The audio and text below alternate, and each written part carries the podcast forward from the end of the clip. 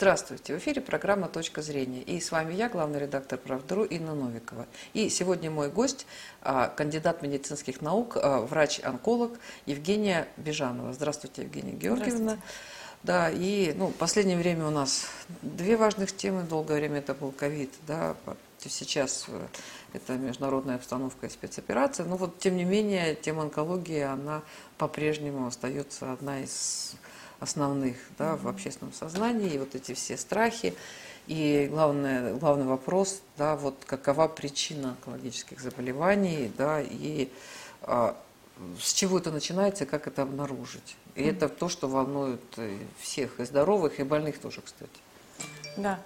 А, на самом деле, действительно, тема очень актуальная, и несмотря на то, что мы сейчас живем в эпоху, когда у нас с информацией нет никаких проблем, в принципе, все доступно, но даже несмотря на это, онкологические заболевания остаются а, причиной страха очень многих людей, а, то есть по различным данным, более чем 60% населения Российской Федерации боятся столкнуться с этим заболеванием. Происходит это в связи с тем, что Люди очень мало знают про это заболевание, то есть очень много, многие э, слышали о нем, но мало знают, э, как, бы, как, э, как это все происходит, то есть диагностика, лечение и все прочее. А, то, что онкологические заболевания окутаны множеством мифов, то есть каждый там слышал, что бабушка моего соседа умерла от онкологического заболевания в 80 лет, а, либо все заболевают онкологическим заболеванием, и результаты лечения очень плохие. То есть в основном информация у населения именно такая. Негативная. Негативная, да. Значит, позитивная информация, к сожалению, он транслируется намного реже, чем негативная. То есть мало кто знает, что есть заболевания онкологические, которые полностью излечиваются даже с помощью, например, там, одной химиотерапии. Либо мало кто знает, что выявление онкологических заболеваний на ранних стадиях, они тоже позволяют излечить э, заболевания как бы с очень большим успехом. Вот, поэтому самая большая проблема это, конечно, отсутствие, информа... ну, отсутствие информированности населения об онкологическом заболевании. А если мы говорим о том, э, почему это возникает, то, конечно, причин очень много. А, в основном главная причина это ну, если разбирать это на каком-то клеточном уровне, то клетке происходят определенные мутации. Если эти мутации накапливаются со временем, то э, возникает, э, соответственно, опухоль. То есть клетка теряет свои нормальные функции, она, она значит, начинает бесконтрольно делиться, иммунная система перестает это все распознавать, и таким образом формируется опухолевая масса, которая в последующем, соответственно, развивается в серьезное заболевание.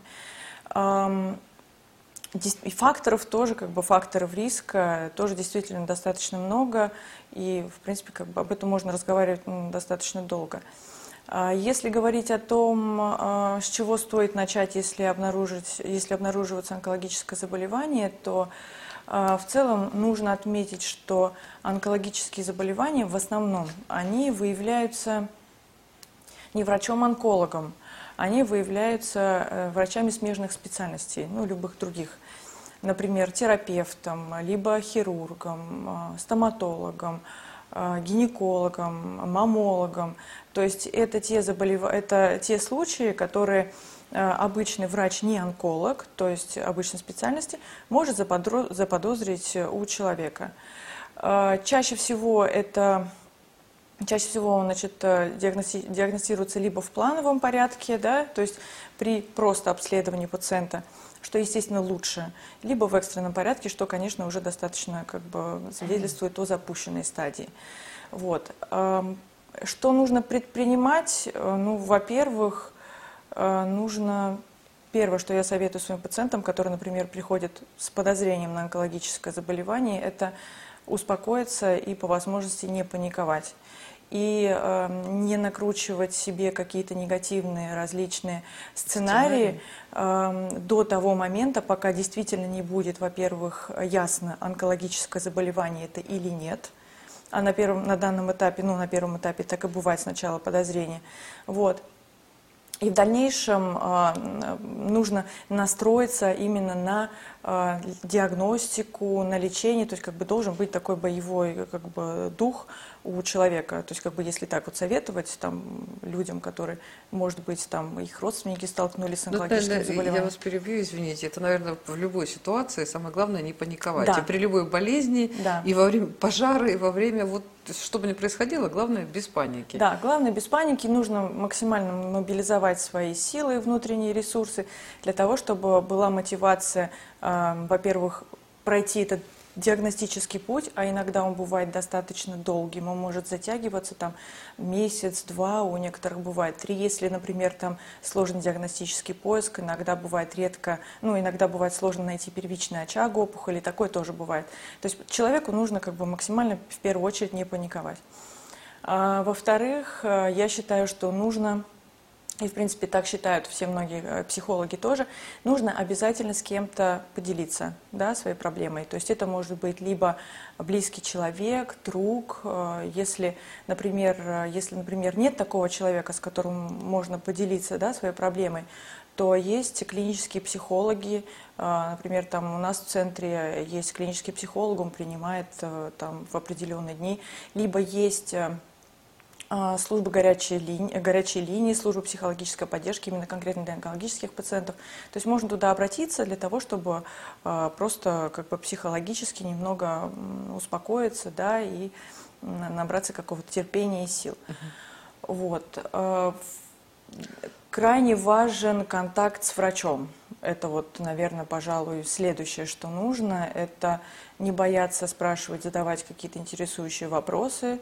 А, то есть пациент, в принципе, должен быть осведомлен о своем заболевании, то есть он должен получить все необходимые, а, все ответы на интересующие его вопросы по поводу заболевания, по поводу распространения заболевания, по поводу вариантов лечения, какие есть варианты лечения, что для него будет лучше, что для него будет хуже, какие могут быть осложнения на этом фоне. То есть человек должен быть информирован об этом. Если человек получает информацию, вот, вот эту всю информацию, то ему будет в последующем намного проще э, бороться с этим заболеванием. Ну вот вы сказали, что проще, э, конечно же, проще, если это ранняя стадия, но для этого, наверное, нужна какая-то система диагностики. Да. Да, и вот э, по поводу стадии, сейчас ведь, ну, то, что я слышала, а, а, ну, лечатся все стадии, ну, не вылечиваются, но, да. во всяком случае, там оказывается такая помощь, и бывает так, что а, при первой, даже я слышала, что при первой стадии может быть менее благоприятный прогноз, нежели при там, второй, при третьей. Угу. Даже вот такие какие-то истории. Как вообще, какая между ними разница-то между разница? этими стадиями? Ну, стадии это, наверное, основополагающее, на что мы основ... ну, на что мы обращаем внимание при диагностике заболеваний, потому что стадия это может быть как бы это звучит как Уровень одно слово. Или как? Э, нет, стадия это как, э, ну, как бы как одно слово, но это в целом отражает распространение заболевания опухоли.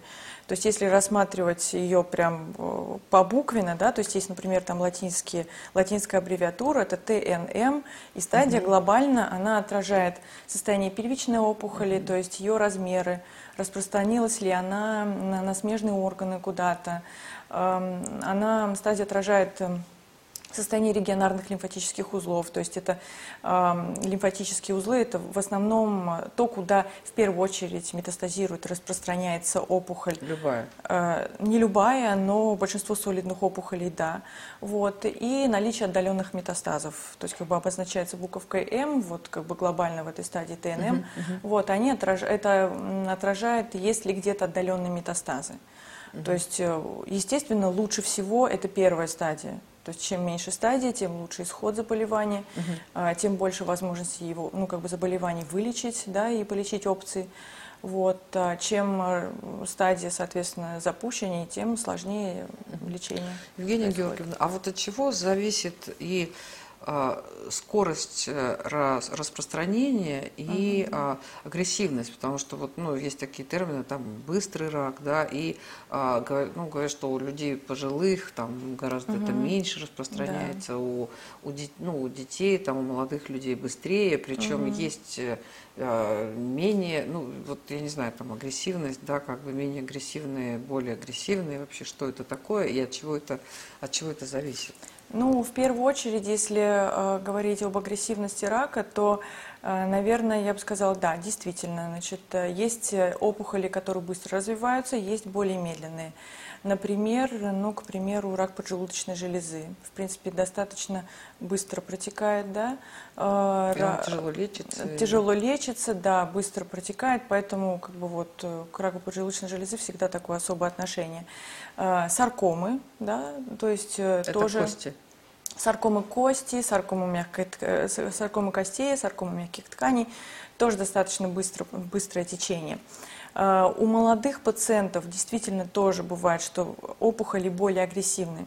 Связано это все э, с тем, что именно само строение опухоли, то есть клетки.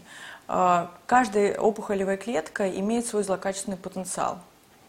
То есть сколько там, какая скорость деления этих клеток, а, как они могут обходить иммунную систему и все прочее. А, значит, если так вот э, говорить это на обыденном языке, то это просто можно сказать, что это злокачественный потенциал клетки. То есть чем больше злокачественный потенциал клетки, тем э, с большей скоростью будет развиваться болезнь.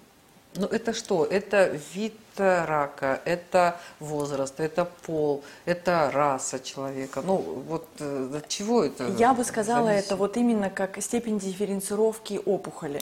То есть, а если мы возьмем нормальную клетку и опухолевую клетку, то, в принципе, мы понимаем, что опухолевая клетка, она тоже развилась и здоровой. То есть она была сначала, она же когда-то была здоровой, но в ней произошли какие-то определенные мутации, которые со временем, накопившись, угу. привели к поломке ее генетического, ну, э, генетическим поломкам. И она превратилась в опухолевую клетку. То есть она отличается от здоровой. Вот чем больше клетка отличается от здоровой, тем больше у нее злокачественный потенциал. То есть она быстрее может делиться, она быстрее может, соответственно, распространяться там и через лимфатические, э, лимфатическую систему, и отдаленные метастазы давать. То есть это ну, в медицине есть такое понятие, как эм, там, степень дифференцировки опухоли. А вот это от чего зависит? Э, вот ну, это от опухоли зависит. То есть, может быть, там две, две, может быть, две опухоли молочных желез, молочной железы, например. Одна будет, э, например, там высокодифференцированная, а другая будет низкодифференцированная. То есть у одной и той же опухоли, одинаковой по сути, может быть разный злокачественный потенциал. И вот э, есть даже такое понятие, ну, как морфологи очень часто говорят, что не существует существует никогда двух одинаковых опухолей. И даже когда мы говорим о том, что, например, там, вот то, что вы сказали, что некоторые, онколог... некоторые стадии там, заболевания при первой стадии хорошо излечиваются, а там, например, плохо излечиваются, хуже, хуже чем, хуже, хуже, чем, чем, э, чем другие, это может быть ведь связано именно, с, именно со структурой опухоли, то есть с ее характером гистологическим, морфологическим, там, как угу. угодно. Угу. То есть она может быть на ранней стадии определена, но злокачественный потенциал у него будет, например, там намного выше, чем э, опухоль, которая выявлена там на второй или на третьей стадии заболевания. Такое угу. тоже есть. А вот как-то влияют какие-то факторы, там образ жизни, диета, климат, я не знаю, солнце, вредные привычки? Или это какие-то... Вот, Именно на скорость распространения опухолевого ну, на то, да, да, и на то, как она вот распространяется. На то, как она распространяется, нет. Э, влияет, ну это как вот вы перечислили факторы риска. Вот это все факторы риска для развития онкологического заболевания. Если уже болезнь развилась, да, и она уже существует, то а, образ жизни там или еще какие-то там внешние факторы ну, уже будут оказывать не такое сильное влияние на опухоль. А вот если она существует, ну вот была там где-то рекламу видела, что вот нужно есть там меньше сахара, что на сахаре эта опухоль растет, да, что да, не да. надо есть там молочные продукты, да. и нужно там кучу всего есть, и наоборот надо там есть там, не знаю, траву, там зерно, мясо тоже не надо есть, и что это тоже влияет, что очень важно вот соблюдать вот такую диету, и тогда опухоль там даже вот просто чуть ли не остановится? Вы знаете, тут очень интересный вопрос вы подняли, потому что среди наших пациентов бытует мнение, что сахар ни в коем случае нельзя, что онкологические клетки питаются сахаром. Вот. В основном это считают люди, наверное, которые делают обследование ПЭТ-КТ, потому что для ПЭТ-КТ есть, ну, это позитронная эмиссионная томография, когда все тело мы смотрим, обследуем. Вот. Эм, для этих исследований используется в качестве контрастного препарата глюкоза. То есть как бы опухолевые клетки накапливают глюкозу, они прям светятся при этом исследовании, мы на снимках это видим. Вот. То есть мы можем посмотреть, где есть активные опухолевые очаги и насколько они активны. Так вот, э, на самом деле это один из тоже мифов, что онкологические клетки, там, опухолевые, они питаются сахаром, там, еще что-то. То есть это, ну, как бы в действительности это не так. А Молочные продукты э, тоже совершенно тоже как бы это Это заблуждение. же тоже миф заблуждения. Да, А миф и заблуждение. Вот что касается мяса, когда человек уже заболел, заболел, и он проходит э, какой-то вид, определенный э, вид лечения, то а, всякие диеты, то, что нельзя есть мясо там, или молочные продукты, творог, это все, наоборот, во вред. То есть мы, например, своим пациентам рекомендуем, наоборот, э, высококалорийное питание, белковое, и пусть это будет даже мясо, вот, красное мясо, там железо, гемоглобин очень необходим для наших пациентов, которые во время лечения, да, тоже как бы испытывают какие-то определенные сложности. Поэтому во время лечения у нас как таких ограничений нет. Если говорить о том, что сам по себе э, образ жизни, э, прием каких-то определенных, ну, в использовании каких-то пищевых продуктов, да, в обычной жизни может повлиять на развитие онкологического заболевания. Ведь, например, там Ну, красное соси- мясо, Сосиски, сосиски, какие-нибудь консервы, там, да, копчености. да, сосиски, колбаски, Но копчености. они могут повлиять, извините, вас перебиваю, Да. просто на все. И, на, и гастрит, и, и диабет, и все, что хотите. И гастрит, и диабет, и холестерин повышенный, вот, и в частности это влияет на развитие, например, там, ну, фактор риска развития рака толстой кишки. То есть как бы мы пациентам, особенно у которых отягощенный онкологический анамнез по раку толстой кишки, наоборот, не рекомендуем а, при- ну, использовать То, что, ну, кто рекомендует Да. есть сосиски? Ну, сосиски, ну, Никто, наверное, никто, но мы особенно, да, мы особенно противимся сосискам. То есть так, но на фоне, ну, в процессе лечения нет, мы, конечно, не. Ну, получается, что вот э, масса всяких мифов, э, Да. э, плюс еще а, кто-то же и рассказывает, что какие-то грибы есть китайские, Да. есть немыслимое количество там разных всяких средств, там есть какое-то, не помню, как называется, ну, вот э, полстраны лечилась, там вся Украина этим лечится, это какая-то гадость, которая э, ветеринарный какой-то э, препарат, я, да, заб- я не слышала помню, тоже, да, и вот там люди считают, причем, что чуть ли не выздоравливают, что это лучше, чем все эти вот препараты, которые использует официальная медицина. Ну, действительно, такие люди есть. э, Очень много пациентов и- и используют и различные грибы, и китайские, и корейские, какие только там их не существует. Есть и сразу от пациенты- 40 болезней. Там грипп, и он от Да. всего, включая Да. онкологию. Да. А, Есть э, пациенты, например, там вот э, у меня на, ну, в клинического опыта э, имеется пациенты, которые там несколько лет или там порядка года э, как-то использовали соду или там э, перекись водорода. Есть, это, есть, ну, это, это ощелачивание организма, Да. это есть то ли наливайка, не помню, как называется метод, что нужно по капельке есть, и человек будет там ху- худенький, красивенький, Да. здоровенький, и у него будет а, такой още- ощелач, а, как это сказать, в общем, так ощелаченный такой вот организм, что вот никаких болезней у него не будет, вообще никаких. Ну, к сожалению, от онкологических заболеваний это не, ну, как бы не спасет, во-первых, не, не поможет их предотвратить, и, во-вторых, э, никак не поможет э, улучшить как-то там свое лечение или, там, или прогноз. Э, Мы все-таки сторонники, естественно, традиционного лечения, да, онкологического в частности. Ну, я не разрешаю своим пациентам использовать грибы там, или еще какие-то добавки, травки, потому что мы не знаем, как они будут взаимодействовать с нашими С препаратами. лекарствами. Ведь нету никаких исследований, которые бы, во-первых, доказывали их э, эффективность, безопасность, что тоже важно. И нет никаких исследований, которые бы, например, нам гарантировали безопасность их сочетания с нашими препаратами. Поэтому все, что не имеет никакой под собой доказательной базы, нами не как бы Ну, вот, не одобряется. вот есть же на самом деле та же куркума. Это просто специя, она вкусная такая, там для риса, да не только для риса. Вот Мгм. карри это специя. Да. Есть, э, ну, э, масло черного тмина, оно такое очень специфическое, конечно, да, но вот на самом Мгм. деле там на Востоке там они э, говорят, что оно там тоже от, от кучи болезней, вот его там лечат. Да. Есть а, много, ну, там соя и капуста, брокколи, цветная капуста. Ну, то есть вот эти препараты, в общем, э, тоже говорят, что они там как-то влияют. Э, вот такая диета, там прям Да. наборы лекарств. Но с, с капустами там ладно, это Да. его можно есть. А вот э, специи, что масса специй, которые обладают, особенно куркума, это самое сильное анти вот такое раковое средство. Ну, И вот в Китае, как бы было даже такое китайское исследование, вы, может, все слышали, что там вот меньше болеют, потому что едят, ну, в Китае, в Индии, там едят куркуму со страшной Ну, силой. Может, они как-то меньше болеют какими-то определенными видами онкологических заболеваний, но в целом-то у них заболеваемость от этого не снижается. Вот. Все, что касается, все, что касается, например, эм, какой-то определенной диеты, которую будет соблюдать по жизни человек для того, чтобы минимизировать риски э, заболеть онкологическими заболеваниями, в частности, а, там, ну, можно там рак молочной железы тоже, да, там э, отдельная история там про капусту, про, цветную, про цветную капусту, про брокколи, это все прочее. И либо не использовать красное мясо, все-таки придерживаться какой-то так называемой средиземномор- средиземноморской диеты. Да-да-да. Вот, э, это, безусловно, да, я могу поддержать, что, в принципе, это никакого вреда организму не принесет, будет только полезно.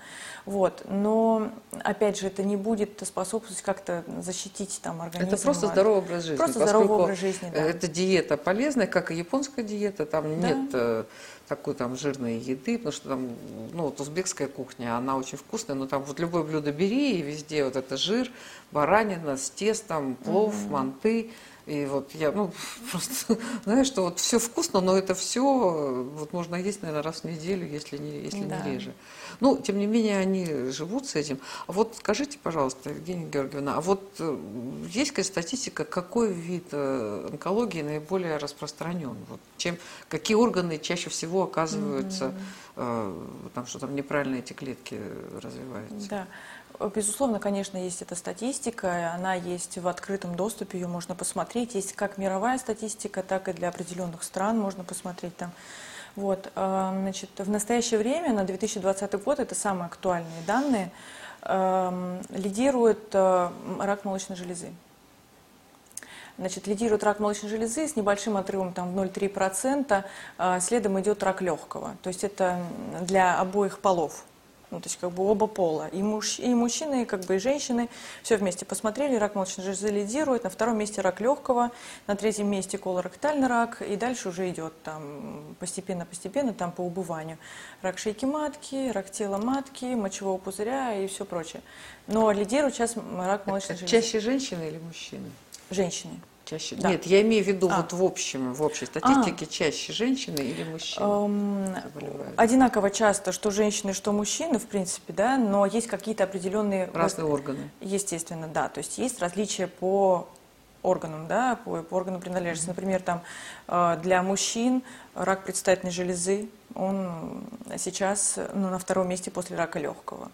Вот. Колоректальный рак на третьем месте. Для женщин рак молочной железы. То есть у женщины есть молочные железы, у мужчин есть рак предстательной железы, и они как бы в, в обоих случаях они как бы Ну, занимают рак такие лидирующие легкого это курение или это какие-то масса других факторов? Ну, в основном рак легкого, да. Можно сказать, что в основном рак легкого встречается у Ну, курильщиков. курят это женщины что же? Да, да, естественно. Но у женщин тоже рак легкого достаточно часто встречается. Тоже как бы занимает лидирующие позиции среди, ну, в, в целом заболеваемости.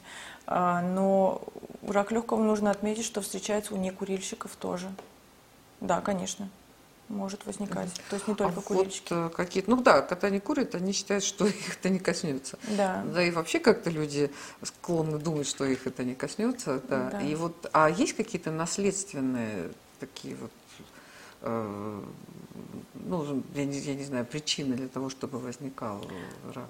Да, есть, существует э, понятие, вообще существует такой наследственный, наследственный рак. Если взять как бы общую, общую массу онкологических заболеваний, то 90% онкологических заболеваний возникают сами по себе, если так можно сказать, да? То есть э, не связаны какие-то, с какими-то определенными генетическими факторами. И где-то около 10% всех заболеваний, они связаны именно, обусловлены генетическими факторами, то есть наличие Ну, мутаций. Это как вот Анжела, Анджелина Джоли. Да, то есть человек уже родился с этой патологией, то есть с этой мутацией гена. То есть у него фатально просто увеличиваются риски развития определенных онкологических заболеваний. Вот если мы вспомнили про Анжелину Джоли, то она является носителем гена БРК1, 2, это э, мутации, которые самые частые, мутации возникают и обусловливают рак молочной железы и рак яичников.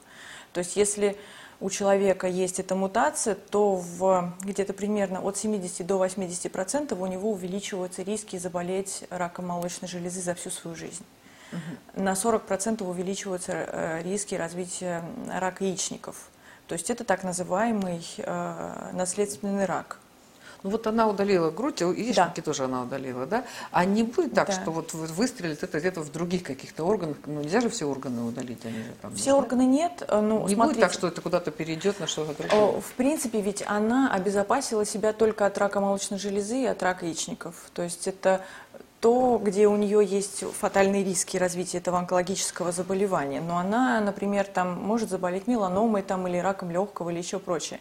То есть, это не э, увеличивает э, риски заболеть вот этими Нет, всеми это видами? не увеличивает риски заболеть. То есть это как бы профилактическая мастектомия, профилактическое удаление яичников – они, как бы, кстати говоря... Каждый человек находится в зоне э, вот, э, риска, в зоне того, что он может э, заболеть массой, массой, массой. Ну, кроме рака еще есть куча болезней, уж честно, да. честно, честно признаться. Да, да, конечно, конечно. Вот, а, ну, получается, что а, мы все вот находимся в этой зоне риска. А как нам следить за собой? Как нам, угу. не знаю, есть ли такое вот исследование, которое бы вот прошел там раз в год и сразу показала все органы и понял, что угу. везде все чистенько. Либо наоборот, вот здесь пятнышко, надо бежать. Вот как, э, раз мы все такая сплошная большая зона риска? Ну, во-первых, нужно понимать, что нет, к сожалению, нет такого исследования, которое мы могли бы вот с вами сделать там один раз в год и понять, где у нас есть какие-то определенные риски. Такого универсального нет. Но, э, во-первых, нужно помнить, что есть определенные факторы риска по развитию вообще, в принципе, онкологических заболеваний, и есть негативные факторы. Ну, вот, например, там, ну, мы с вами проговаривали уже курение. То есть, если человек курил, то ему стоит бросить курить. Если он не курил, то ему, соответственно, как Говорят, бы не что начинать. Кто курил, лучше не бросайте. Если старый, лучше не бросай, а то бросишь что-нибудь ну вот наши пациенты все бросают курить во время лечения, с ними ничего не происходит, как бы только одна польза, как говорится. Угу. Вот, а если, соответственно, ожирение, ну, то есть как бы один из факторов риска – это ожирение, соответственно, как бы нужно следить за своим весом например, там алкоголь тоже влияет, да, на, как бы, тоже является фактором риска. А наличие каких-то вирусных заболеваний, либо инфицирование вирусными какими-то заболеваниями, тоже, инфекциями, тоже является фактором риска. Поэтому самое главное – это исключить вот эти факторы риска из своей жизни. То есть не курить, не, как бы, не, не злоупотреблять алкоголем, а стараться предотвратить э, заражение какими-то определенными вирусами, которые в последующем могут стать причиной развития онкологического заболевания. Это может быть и вирус папиллома человека, и вирус эм, иммунодефицита человека, вирус гепатита С. То есть это вот основные, которые могут вызывать. То есть в первую очередь это нужно исключить эти факторы риска. Вот. Э, второе, естественно, нужно периодически проверяться, да, вы совершенно правы. То есть у каждого человека есть какой-то набор э, хронических заболеваний. Э, какие-то, например, там изменения в молочных железах, да, то есть если мы говорим о том, что рак молочной железы сейчас самое распространенное заболевание, да, то нужно помнить о том, что он просто на, на пустом месте не возникает, как и любой другой рак. То есть э, любому опухолевому процессу предшествует какой-то до него какой-то процесс, либо фоновый, до фонового, э, после фонового будет какой-то предраковый. Поэтому если проходить периодические обследования, то, конечно, мы можем, во-первых, предотвратить развитие онкологического заболевания, поймав его на каком-то этапе либо фонового, либо предракового, либо выявить его в, э, на ранних стадиях каких-то Ну вот предраковые состояния, они же не обязательно должны там перейти уже в какие-то там более сильные состояния? А, скорее всего, они перейдут, но на это нужно просто время. То есть они не переходят прям очень быстро. То есть это все длительно протекающий процесс. Ну вот если нет э, у нас, э, я так понимаю, что у нас нет какой-то системы, когда вот раз и посмотрела себя, оценила. Да. А, ну вот я э, знаю, что есть, не, помню, как это называется, но вот всякие биотехнологические какие-то новые методы, когда железячки берешь в руки. Мы там были в санатории, и в, сана- в санатории, кстати, это было, Да. какие-то железячки, и там тебе, значит, бумагу по всем органам. Вот там три страницы, как у тебя работают все органы. И вот, я не помню, видимо, там электроды были или Я- что-то такое. Но, а, тем не менее, какие-то вещи, ну да, я, ну там, конечно, мы все не космонавты у нас, да и у космонавтов, наверное, есть болезни Да. тоже. Ну, тем не менее, там что-то, в общем, было какие-то близкие там всякие э, замечания. Ну, что-то про железки я вспомнила из курса института. Мы на первом Я, курсе... я не помню, как это называется. Да, это какое-то Или- мышечное тестирование, био какие-то там, ну, в общем, да, есть такое. Ам, Мы это не практикуем. Это несерьезно. Да, это несерьезно. Вообще, в принципе, в мире призна- ну, как бы считается, что есть пять исследований основных, которые можно проводить для того, чтобы исключить либо там на ранних стадиях как-то диагностировать онкологические заболевания. Ну, во-первых, это всем нам известный для профилактики рака шейки матки цитологический скрининг, это ПАП-тест, Папа Николау плюс, обследование на вирус папиллома человека, исследование. Это все нужно проводить один раз в три года. Так делают во всем мире, в развитых странах. Сейчас дети, э, школьникам же делают эти прививки. Да, да, да, да, да, это все тоже есть. Делают прививки от вируса папиллома человека. Это, это с 2006 года стартовала эта программа во всем мире. У нас она как бы стартует вот только-только, и то не во всех регионах. Вот. Но на самом деле это достаточно с большими, э, хорошими результатами помогает справиться с заболеваемостью раком шейки матки. Вот. А, Значит, это касательно шейки матки. Для молочной железы существует э, скрининг есть программы, которые одобрены Министерством здравоохранения Российской Федерации. Это прохождение маммографии один раз в два года, начиная с возраста 40 40 лет. То есть с 39-летнего возраста каждая женщина должна проходить маммографию. Э, Ультразвуковое исследование молочных желез не является скрининговым методом и, в принципе, как бы не рекомендуется для, ну, вот для рутины. Если есть какие-то изменения, мы хотим уточнить, какого они характера, то да, конечно, после маммографии можно сделать и УЗИ молочных желез, и МРТ молочных желез, но это как дополнение. Эм, К сожалению, вот можно сказать, что несмотря на то, что это везде транслируется, и заболеваемость очень высокая, не, не везде это развито, да, то есть не каждый регион, а, ну, как бы нет охвата такого, который должен быть. Вот. Это что касается рака молочной железы. А, и, кстати, если, например, есть какой-то отягощенный анамнез семейный у пациентов, эм, то рекомендуется начинать э, скрининг рака молочной железы с 25 лет, не с 40 лет, а вот с я 25 хотела сказать, лет. что да, известны же случаи, Да, когда совсем конечно. молодые люди. Совсем молодые тоже есть, 25 лет, э, либо а, э, начать э, скрининг за 10 лет до того возраста, когда кто-то заболел в семье раком молочной железы. Это если рассматривать именно в контексте семейного анамнеза, да, отягощенного. Это для рака молочной железы. Следующее – это рак толстой кишки, да, то есть тоже есть определенные исследования, которые помогут предотвратить развитие этого заболевания. Это либо исследование кала на скрытую кровь, один раз эм, в три года, один раз в год, либо это проведение колоноскопии. То есть это- эти все исследования, они помогают э, предотвратить э, развитие рака толстой кишки на 70-90%.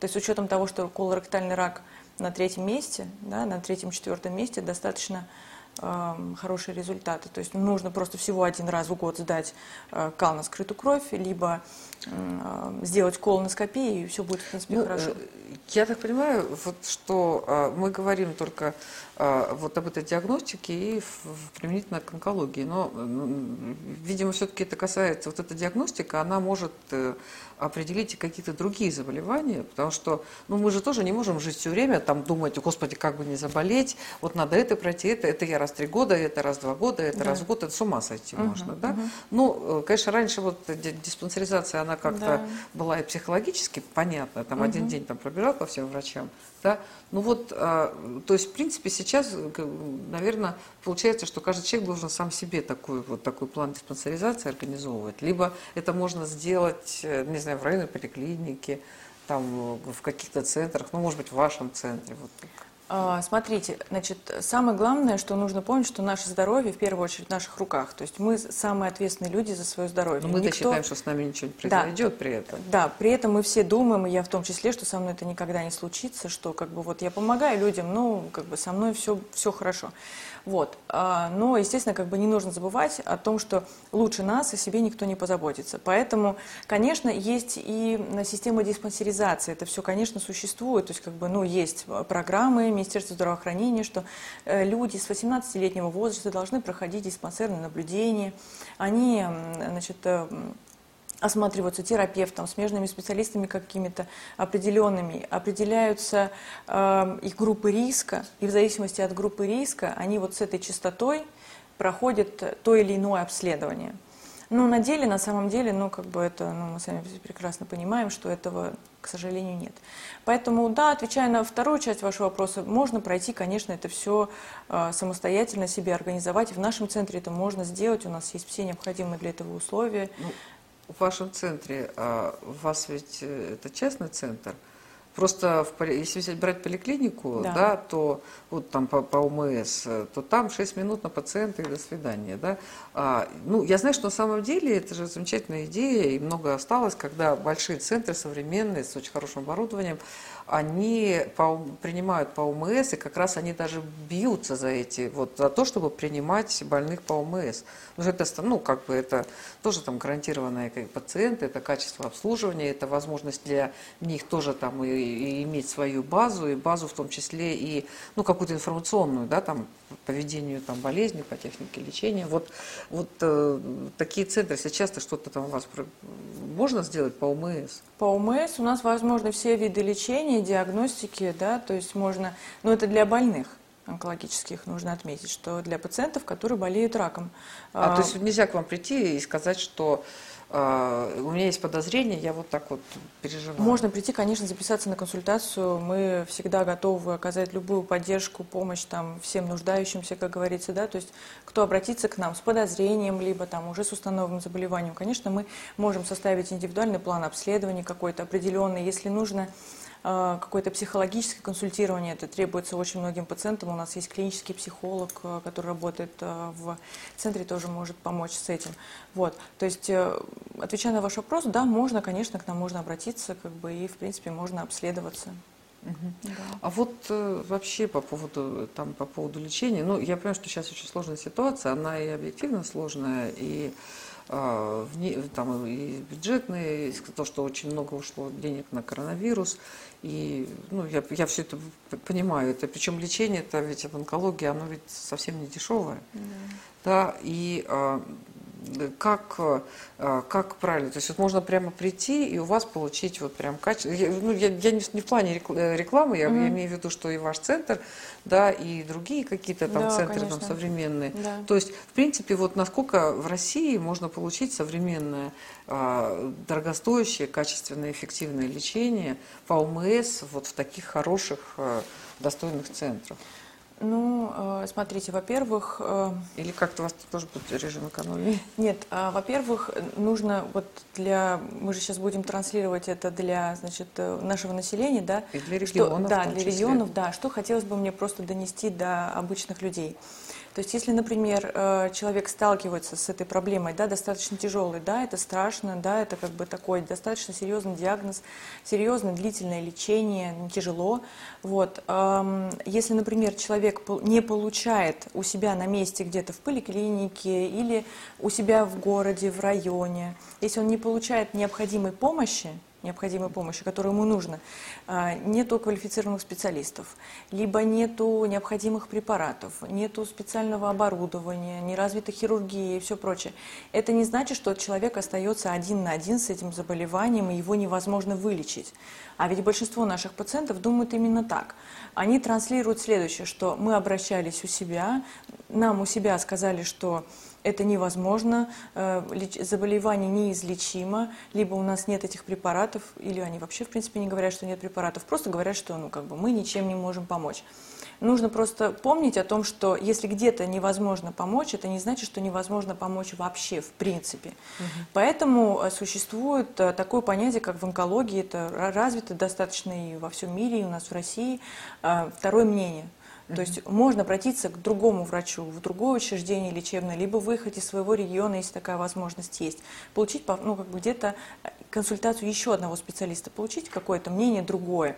Ведь оно очень часто может отличаться от мнения врача, у которого пациент был там первично, во-первых. Во-вторых, для пациентов, которые, например, не могут выехать либо по состоянию здоровья, ну, по тяжести, либо просто они не имеют возможности выехать. Например, у нас есть, а, существует э, телемедицина. Можно обратиться да, там, за телемедицинской помощью, дистанционные консультации мы проводим. У нас на сайте есть э, ссылки, мы проводим э, онлайн-консультации, то есть можно записаться на эту онлайн-консультацию и получить э, все необходимые рекомендации и, ответ, ну, и получить ответы на вопросы, которые интересуют пациентов. У нас очень много пациентов, которые с нами связываются и из Москвы, и из регионов. И, он, и онлайн? Да, онлайн, с любыми вопросами, там, я не знаю, как питаться во время лечения, или, например, там, э, какая, какой должен быть метод лечения, хирургия или не хирургия. А вот я сегодня был у врача, он мне сказал, что вот мне надо это и это, скажите, пожалуйста, это так или нет. То есть для этого существует и второе мнение, и мы для наших пациентов сделали возможность онлайн консультации, то есть это достаточно, на самом деле, достаточно удобно.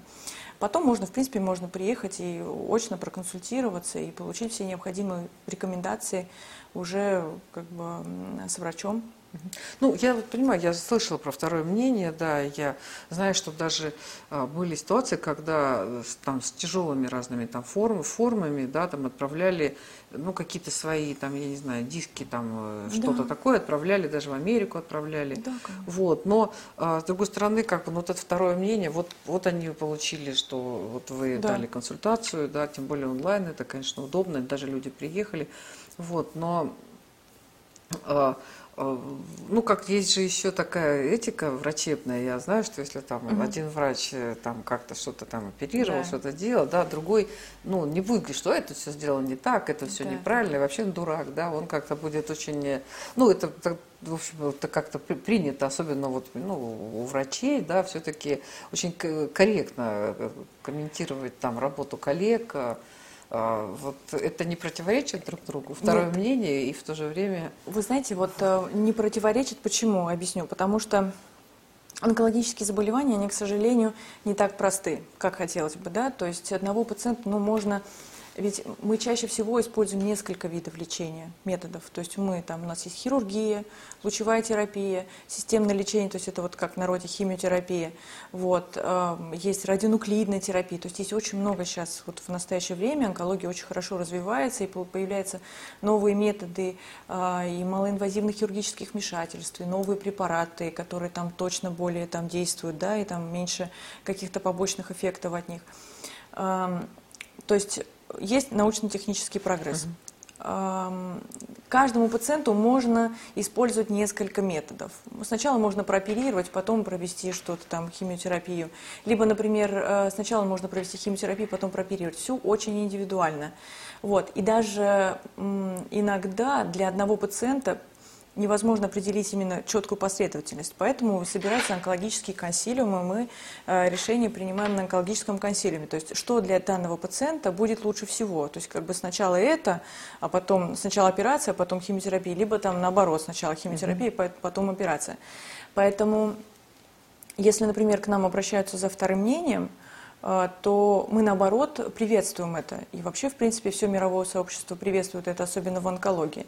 То есть бывают э, э, случаи, когда, например, там, ну, при случаях редких опухолей, А, ну, например, если я знаю, что есть мои коллеги, которые занимаются лечением непосредственно этих редких опухолей, я, естественно, проконсультирую пациента, но я буду рекомендовать ему обратиться именно в то учреждение и к тем конкретно, может быть, специалистам, которые занимаются этим заболеванием, потому что мы должны выступать в первую очередь с точки зрения мы, мы защищаем интересы пациента. Мы свои интересы в таких ситуациях защищать не должны. И ничего, я не вижу в этом никакого, ничего постыдного в том, что, например, мои пациенты ходят куда-то там за вторым мнением или еще что-то. У меня есть пациентка, которая, ходит там три года, она вот первый раз она меня спросила, извините, пожалуйста, вот я бы вот я ей сказала поехать там куда-то проконсультироваться там с таракальным хирургом, который занимается там очень какими-то определенными вопросами, она была удивлена. Она была удивлена э, тем, что я ей рекомендовала где-то получить еще второе мнение, может быть, у более компетентных, э, как бы. Понятно. Евгения Георгиевна, а если а, вы вот видите документы э, больного, и вы очевидно видите, что ну, было непрофессионально и проведено угу. исследование, и, ну, где-то там в дальнем регионе, и вы видите, что там ошибки, да. что вот вы возмущены, угу. например, да. да, что вот это все, то, что там сделали с этим пациентом, угу. вы как-то вот будете ему говорить об этом, либо вы а, вот как вы будете действовать? Я могу очень долго возмущаться как бы внутри По себя. Себе, да, вот. Очень долго и могу сокрушаться, и, может быть, даже поделиться с коллегами своим вот этим вот э, негодованием. Но пациенту, естественно, я никогда это ну, как бы не скажу. Я, может быть, буду задавать ему наводящие вопросы, как так получилось, что вот там вот вам это. Но в большинстве случаев, я даже, мне кажется, никогда у него даже не возникнет такой мысли, что что-то ему сделали, например, не так. Потому что врачебная этика – это, как бы, естественно, в первую очередь ну, вот быть. я разговаривала с многими врачами, да, и а, задавала в том числе такой вопрос, почему вы, ну, не всегда а, вот говорите с пациентом, рассказываете, говорите ему, как а, ему правильно действовать, а, и, ну, когда не даете советы какие-то, которые вы могли бы дать, и да. которые были бы очень ценны для человека. Угу. И мне разные врачи разных специальностей говорили, а потому что пациенты не готовы нас слушать. Мы говорим тогда, когда они спрашивают и когда они хотят нас услышать. Бывает ситуация, когда что бы ты ни говорил, как бы ты ни видел ситуацию, как бы ты ни был готов помочь пациенту, ну это уже немножко из другой да. оперы, мы чуть в сторону ушли, но угу. на самом деле это очень важная вот э, история для лечения любой болезни, да, а, когда вот масса там, пациентов, вот они сами себе диагноз ставят, лечение назначают, слушают только то, что хотят услышать, и всегда недовольны врачами, и э, ты там разбейся, просто душу вот раскрой, не будет результата, еще даже не потому, что там человек, там, он даже и не в панике, он просто лучше вас знает, что надо делать. Такие пациенты тоже существуют, это отдельная, отдельная такая их когорта, они всегда действительно как бы сложно такого пациента вести, и сложно его лечить, э, сложно его убеждать в чем-то, потому что самое главное ведь на самом деле эм, мы не можем, мы не можем пациента лечить, если он, например, не хочет лечиться, во-первых. Мы не можем его лечить насильно, во-первых. Во-вторых, мы не можем его лечить, если он не настроен на лечение. То есть, если он говорит, что э, да, и так все будет плохо, что бы вы мне не делали и все прочее. Конечно, с такими пациентами сложно. Но я считаю, что в первую очередь это отсутствие какой-то психологической поддержки. Поэтому должен быть какой-то, ну, поэтому должен быть человек, который будет сопровождать этого пациента. Пусть он даже приходит с ним на консультацию вместе, но должен быть человеку должна транслироваться та информация, нужная ему, чтобы его можно было там каким-то образом переубедить. Может быть, у меня не будет возможности там на своем приеме убедить его в чем-то там или, в принципе, доказать ему что-то, но какой-то близкий человек, который понимает, что пациенту нужно, ну, как бы, что ему, близкому человеку нужно помочь, он будет способствовать тому, что там ему говорить, что да, нужно это сделать. Может быть, он отправит его к психологу, психолог с ним поговорит. То есть это ведь проблема на самом деле возвучивать именно психологического характера. Угу. То есть это, да, проблема большая. Ну, это да, это большая проблема. Как вот вы считаете, как правильно? Вот вообще нет же такого, что вот человек, вот он зуб болел, его вылечили, да, да там, э, не знаю, там что-то еще болело, прооперировали, вылечили. А вот про онкологических больных не говорят, что, больных не говорят, что вылечили, говорят, что ремиссия, да. Угу. То есть ремиссия, она может быть там, не знаю, год, два, пять, там, ну, не знаю, сколько да. она там, да. да там, ну, бывает, там 20 лет, и, в общем, будет известно потом, как долго была ремиссия, когда да. она закончится, так да. скажем, да. Вот, э, то есть, э, почему именно вот так, почему именно ремиссия? Вот нельзя сказать, что все, выли, вот вы сказали же, что вот можно вылечить полностью. Ну, вылечить полностью, имею в виду избавить от э, опухолевых проявлений, ну, то есть, как бы, если так но говорить. Нельзя, но этот человек всегда будет в ремиссии. Да, любой онкологический пациент, он, да, действительно, то есть как бы не, не ну, он, в, он будет в ремиссии, да. То есть э, связано это потому, что онкологическое заболевание, к сожалению, оно может вернуться в какой-то определенный момент. Оно может возвращаться ну, неоднократно. То есть, например, там, э, пациента полечили там, 10 лет назад, грубо говоря, да, там, у него произошел рецидив либо прогрессирование заболеваний там, через 3 года после. Его как-то определенным образом опять полечили, он наблюдался, и потом опять возникло э, прогрессирование заболеваний. То есть онкологические заболевания, к сожалению, они вот обладают такими способностями, как вот рецидивировать, либо прогрессировать. Независимо от стадии, независимо от вида, от формы, от всего. Эм, Естественно, на ранних стадиях как бы это все проявляется меньше, но даже и при первых стадиях, то есть как бы может быть э, рецидив или прогрессирование. По времени чаще всего это, это происходит в течение первых пяти лет после окончания лечения. Поэтому у нас даже есть вот в онкологии, мы используем такие понятия, как пятилетняя выживаемость общая пациентов, безрецидивная пятилетняя выживаемость. То есть мы mm-hmm. результаты своего лечения именно оцениваем именно как бы вот по отдаленным результатам онкологическим. То есть сколько человек прожил, сколько человек прожил без заболеваний. И вот как показывает статистика, первые два года э, это самый такой опасный период после окончания лечения. Это самый опасный период относительно развития прогрессирования либо рецидива заболевания. Поэтому наши больные онкологические, они обследуются угу очень часто, первые два года, один раз в три месяца. Они делают какие-то определенные, проходят какое-то определенное обследование в зависимости от вида их опухоли. Дальше они там уже там, с третьего по пятый год, они наблюдаются один раз в полгода. Через пять лет, когда уже риски как бы становятся маленькие, да, да, снижаются, они могут обследоваться один раз в год. Но даже, даже лет через 7-8 мы, мы все равно видим, через 10 лет мы видим какое-то прогрессирование заболевания. Что это ну, как бы провоцирует? Ну, точно как бы мы, мы сказать не можем, может быть, какие-то определенные факторы. Ну, тоже может быть, стрессы в том числе. Стресс, да, действительно, как бы мы замечаем, что такое бывает. Вот, поэтому мы не можем сказать, что мы полностью вылечили человека, он как бы, ну, да, надо в ремиссии. просто контролировать, да. смотреть. И... Это как, вот, извините, я вас перебила, как сахарный диабет, который нужно постоянно лечить, ну, как бы наблюдать за ним, как гипертоническая ну, болезнь. Это как хроническое заболевание, можно сказать, которое остается ну, с человеком. слава богу за то, что это стало хроническое заболевание, а не приговор, да? Да. Ну и еще один вопрос, у нас просто уже там, нам с вами заканчивать, да, говорить вот об этом. Ну вот э, как правильно для больных, все время изучать какие-то новости по этой теме, а, смотреть, что там еще изобрели, какие методы лечения, а, что-то позитивное, что-то негативное, быть в курсе вот этого всего огромного мира онкологических новостей, либо просто плюнуть на это все дело, забыть и жить себе нормально, и все. Вот как, как более правильно? Потому что а. кому-то может спокойнее сидеть там на, на точке и, все, и знать все, что происходит. Я бы сказала не то, не то, потому что, ну, как бы, это из крайности в крайность, как говорится. Должна быть, ну, как бы, золотая середина. Если постоянно мониторить, э, как бы, это больше будет похоже на какую-то канцерофобию. То есть я очень надеюсь, что наш, наш с вами разговор не, а, не приведет к тому, что пациенты там, ну, люди будут здоровы, люди будут там бояться его, или там какие-то у них появятся навязчивые мысли, идеи по поводу онкологических заболеваний. Но просто нужно помнить о том, что они существуют, во-первых. Во-вторых, нужно помнить о том, что как бы, ну, никто не застрахован. А, в-третьих, эм, любое онкологическое заболевание, ну не любое, но большинство можно предотвратить.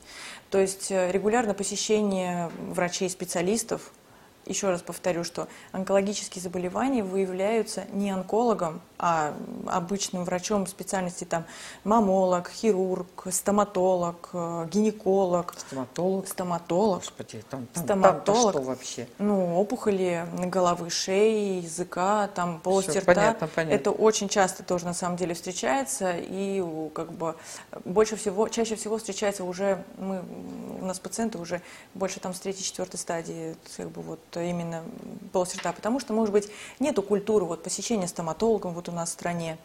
Вот. Мы считаем, что, а, да, вот если мне ничего не болит, я никуда и не пойду, и не нужно мне делать никакую, никакую маммографию, ни кал на скрытую кровь, и там много у меня, извините за сленг, родинок на коже, но я не буду за ними следить, там вот это все. То есть нужно понимать какие-то определенные риски. То есть э, если эта женщина старше 40 лет, то она должна ходить делать маммографию. Если это Э, женщина там старше 21 года, она должна посещать гинеколога, как положено. А, колоноскопию должны люди делать да, с определенной периодичностью.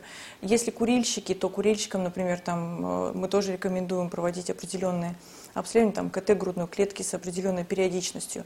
То есть э, я считаю, что все-таки должна быть должна быть пропаганда вот этого. Не для того, чтобы сделать людей канцерофобами, а для того, чтобы просто э, выработать вот эту культуру. Ведь в некоторых странах есть эта культура. Да? То есть у нас просто нет этой культуры обследования, посещения врача, потому что мы приходим только когда что-то уже болит или там где-то что-то ну, уже гром выросло. не грянет, мужик не перекрестится. Да. Это, это же известная такая история. Ну, в общем, да, я поняла, что везде хороша золотая середина, да, Да. и а, не нужно трястись, но нужно и тоже, не, ну, не нужно и совсем расслабляться. Да. Ну, на самом деле, как, видимо, как и во всех других вопросах. Мгм. Вот, спасибо большое. Да, Это была программа «Точка зрения» и наш гость, кандидат медицинских наук, врач-онколог Евгения Бежанова. Спасибо, Спасибо. Евгения Георгиевна. Спасибо. Да, всем здоровья. Обязательно.